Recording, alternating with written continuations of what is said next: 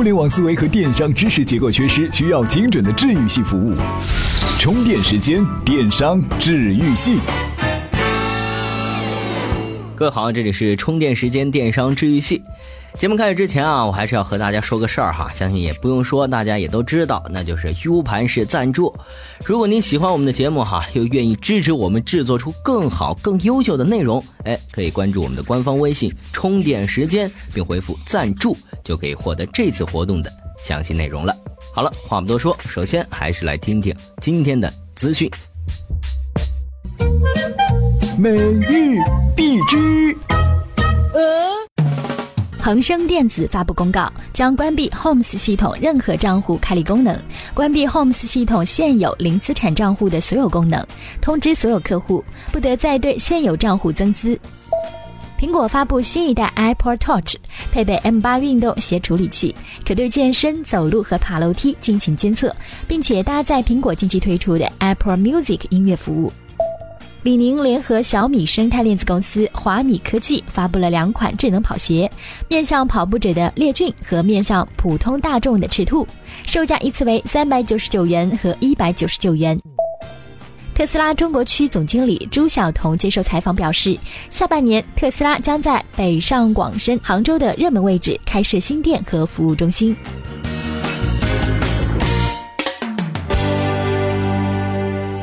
咨询之后呢，我们来分享干货哈。这两年互联网的风头啊，实在是太猛了，零售行业更是被吹得东倒西歪的。哎，觉醒较早的一波，哎，区域零售巨头呢，已经是投入重金布局零售电商。无奈这区域的大帽子一扣啊，就只能专注本地市场，美其名曰零售 O T O 比如说大润发、大商集团、天虹商场、步步高等等等等。但是啊，恕我直言，前途渺茫啊。那原因在哪儿呢？归根结底啊，还是由于他们自身的局限性所决定的。是什么限制了传统零售巨头做电商 O2O？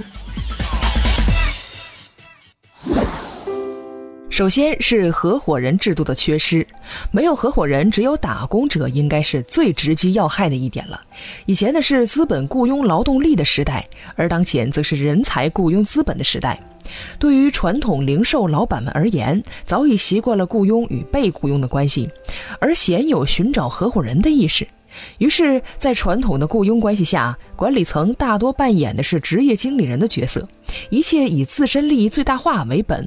从而忽略了企业的长期发展，所以呢，建立健全利益共享的股权结构，应该是传统零售企业转型过程中首要解决的问题。其次呢，产品路线走的是大而全，单品没有竞争力，不符合移动互联网的购物趋势。因为习惯了做加法，所以完全没有了减法意识。因为线下实体零售店的成功经验根深蒂固。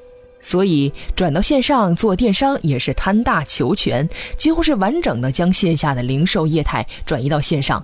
但由于网购的便捷性大幅度降低，单次购物对产品种类的要求，所以呢，产品大而全的路线并不适用于移动互联网时代的购物体验。相对于而言，小而美的产品路线更迎合越来越注重品质的消费趋势。最后，物流配送能力的打造可能成为压死骆驼的最后一根稻草。区域零售电商在线上的品牌绝对弱势，商品采购议价能力未必占优的情况下，想要赢得电商竞争的领先，就必须在物流配送速度上利用好本地化的优势，超过对手。那么，真的能做到吗？未必。反观京东一号店等电商，无论是在品牌服务与物流速度上都有口皆碑，而物流呢又是最烧钱、最影响用户体验的重要环节，重金投入短期未必有效，不投入则绝对死翘翘，这对区域零售商而言也是一个问题。OK，我们来总结一下哈，传统的区域零售商呢做电商，在制度设计上没有分享利益和风险共担的机制，产品路线上呢也不符合趋势，在实际的操作层面啊是根本不具备优势。如果说哈一厢情愿的认为本地的区位优势呢能够成为制胜的重要因素的话，那还得先把物流速度做到第一才行。哎，这局啊估计是不好破的。好了，感谢自媒体人沙水对以上观点的贡献。电商治愈系，欢迎回来。我们说哈，传统行业互联网加转型和大众创业是今年两会以来的这个持续热点哈，转型是九死一生，创业啊，更多的则是胎死腹中，还没成长到接受外部营养，哎，就给跪了。那为什么会这样呢？因为啊，这个大多数创业者的项目啊是极其不靠谱的。不是臆想用户的需求，无法抓住用户刚需，就是构建了用户场景，却无法培育用户刚需，再就是抓住了刚需啊，却无法构建场景。哎，那接下来呢，我们就来通过三个不靠谱的案例来说说创业项目的三个典型坑。创业项目的三个大坑。案例一。无刚需，无场景。例如，某位创业者的项目是大学校园恋爱应用，他希望通过这样一款应用搭建平台，覆盖全国，满足不善言谈的理工男的恋爱需求。而他开启这样一个项目的原因，是因为他身边的理工男开玩笑要他帮忙介绍女朋友。啊，恋爱呢，的确是理工男们的刚需，甚至说是所有男生们的刚需。但是，专门通过一个恋爱的平台进行恋爱，是不是刚需就非常值得商榷了？因为微信以及 QQ 作为强关系链条，远比这样一个平台更适合谈恋爱聊天。从场景这个角度来讲，这样一款产品仅仅包含聊天功能，实际上也是被微信玩虐的。恋爱实际上可以算上是一个 O to O 的场景，一般的场景应该是校园线下活动认识后加微信聊天，感觉不错，再通过大众点评团一个餐厅深入交流，吃饭完之后再用滴滴打车去看个电影，啊，回来之后就算是去速八酒店，也可以通过微信支付扫码直接解决。所以这个男生开发的应用还有意义吗？案例二：有刚需无场景。有一些创业项目实际上是面临着有刚需无场景的问题，这些创业者确实认识到了用户的刚性需求，而且产品也正朝着用户需求的角度发力，产品也确实做得很精致有调性。但是这类产品往往会遇到这样一个问题：用户没有驱动力来使用这样一款产品，最后虽然用户下载了 APP 在手机当中，但往往一个星期难得打开一次。食之无味，弃之可惜，产品最终沦为鸡肋。呃，比如说驾考宝典这款 APP，的确，几乎所有的学员都会用到驾考宝典这样一款产品。但驾考宝典在科目一过后，哈，就会遭遇长时间的雪藏；科目四之后，遭到卸载的例子比比皆是。在科目一使用到科目四卸载这大半年的时间里面，驾考宝典变得。渠道几乎为零的一个僵尸应用，这实际上正是没有构建有效场景网络用户的集中体现。当然，这也跟用户的基础需求分析息息相关。这种应用也不是您要做的。案例三：有场景无刚需。曾经有一个叫做“专注于做家常菜”的项目组。他们希望通过家常菜来满足北漂白领的寻求家的安慰的心理需求。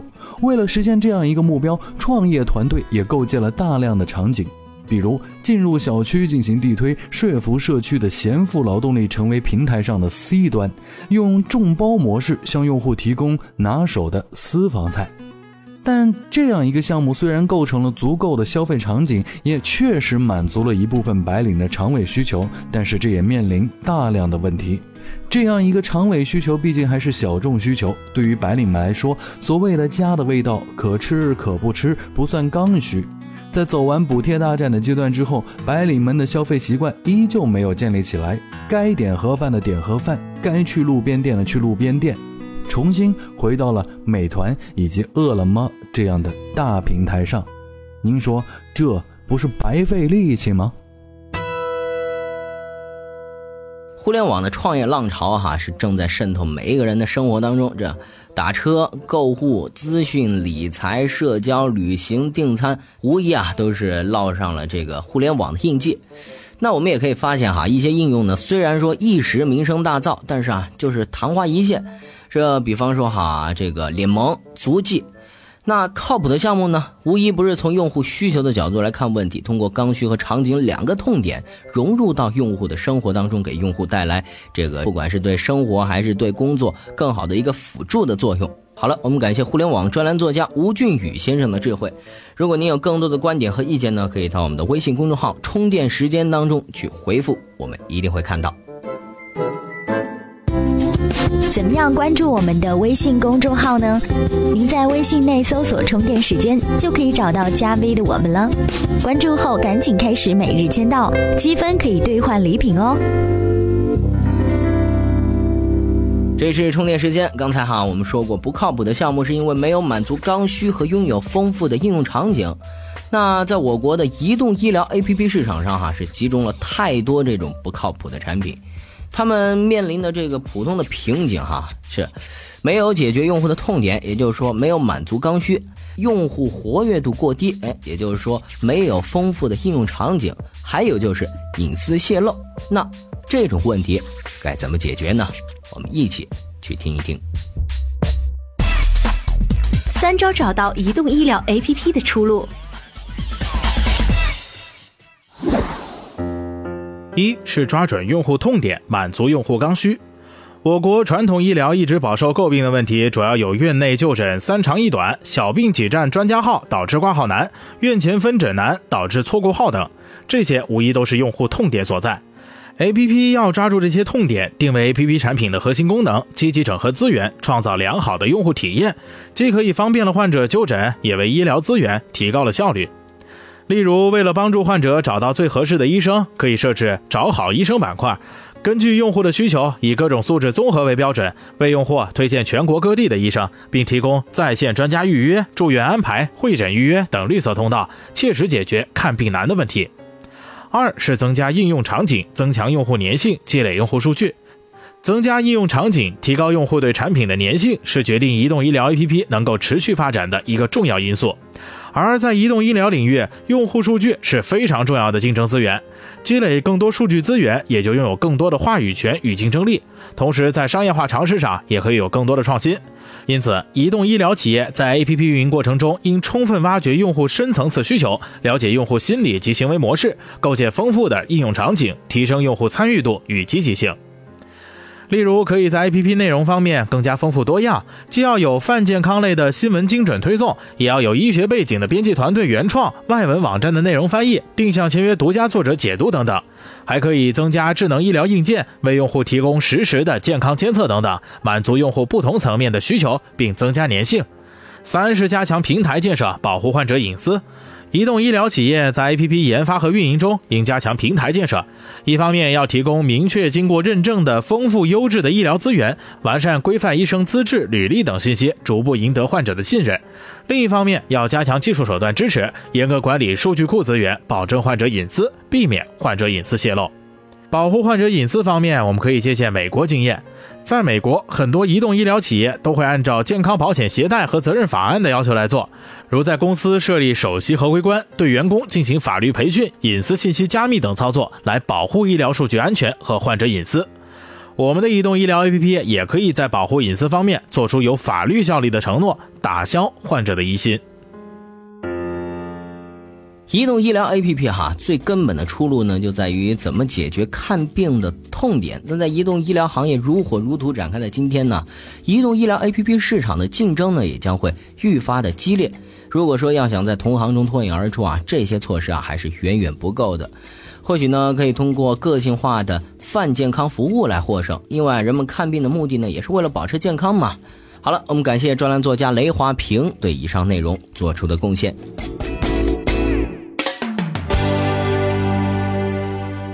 哎，我们说起啊，手机行业大家最熟悉不过了，因为这个行业啊，永远是不缺热闹。比方说哈，这某派和那谁牵手的时候，不是又搭上了那谁吗？哎，这最近哈，格力手机也是一种这个特殊的姿势杀了进来，在开机屏幕上刷上了掌门人董小姐的脸。哎，不是手机的品牌 logo，这个事儿啊，这几天是在科技领域是炸开了锅，这手机也被大家吐槽成董小姐手机。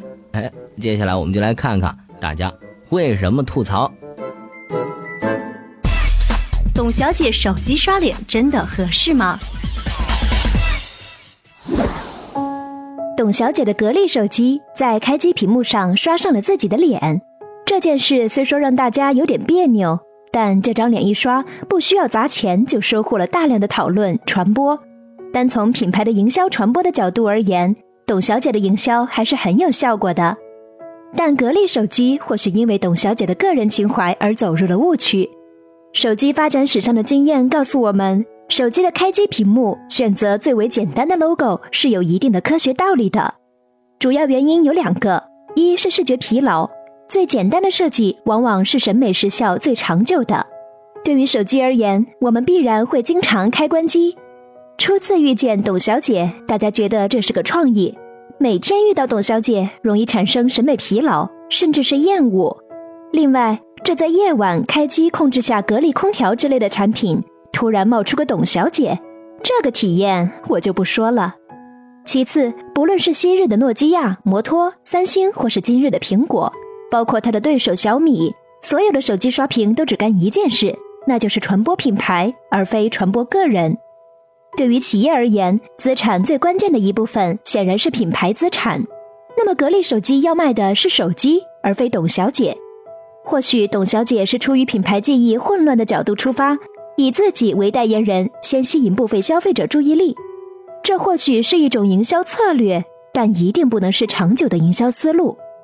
在当前的互联网加时代，尤其是智能手机这类的产品，消费主力已经向八零九零后延伸，而这部分人群的一个偏好就是刷脸，他们喜欢在自己的朋友圈里刷自己的脸，而董小姐将自己的这张脸刷到了他们的空间里，这是一起严重的撞车事件。其结果必然是被这些年轻的群体抛弃。当然，这张脸如果是刷到六零、五零、四零这个年代的世界里，或许还是有希望的。感谢资深科技评论员陈根先生对以上内容做出的贡献。最后啊，还是给董小姐提个建议哈，优化一下格力手机的操作系统。哎，对新用户刷完脸之后，客情关系也做到了，换回格力的 logo，还给用户一个简单的空间吧。好了，各位，本期的节目啊，到这儿呢也要结束了。如果您觉得咱们的节目有营养、有意思，欢迎您关注“充电时间”的微信公众号，我们也将持续为关注电商和互联网生态的你们提供优质干货的。如果说啊，您对房地产市场上两大巨头万科和万达在转型上的异同感兴趣的话，哎，可以在我们“充电时间”的微信公众号回复“房地产”，您就可以看到相关的内容了。好了，咱们下期再会。怎样才能加入我们的微信交流群呢？在微信公众号“充电时间”中找到群入口按钮，根据提示进行相关操作，这样你就能和同频道的小伙伴们待在一块儿啦。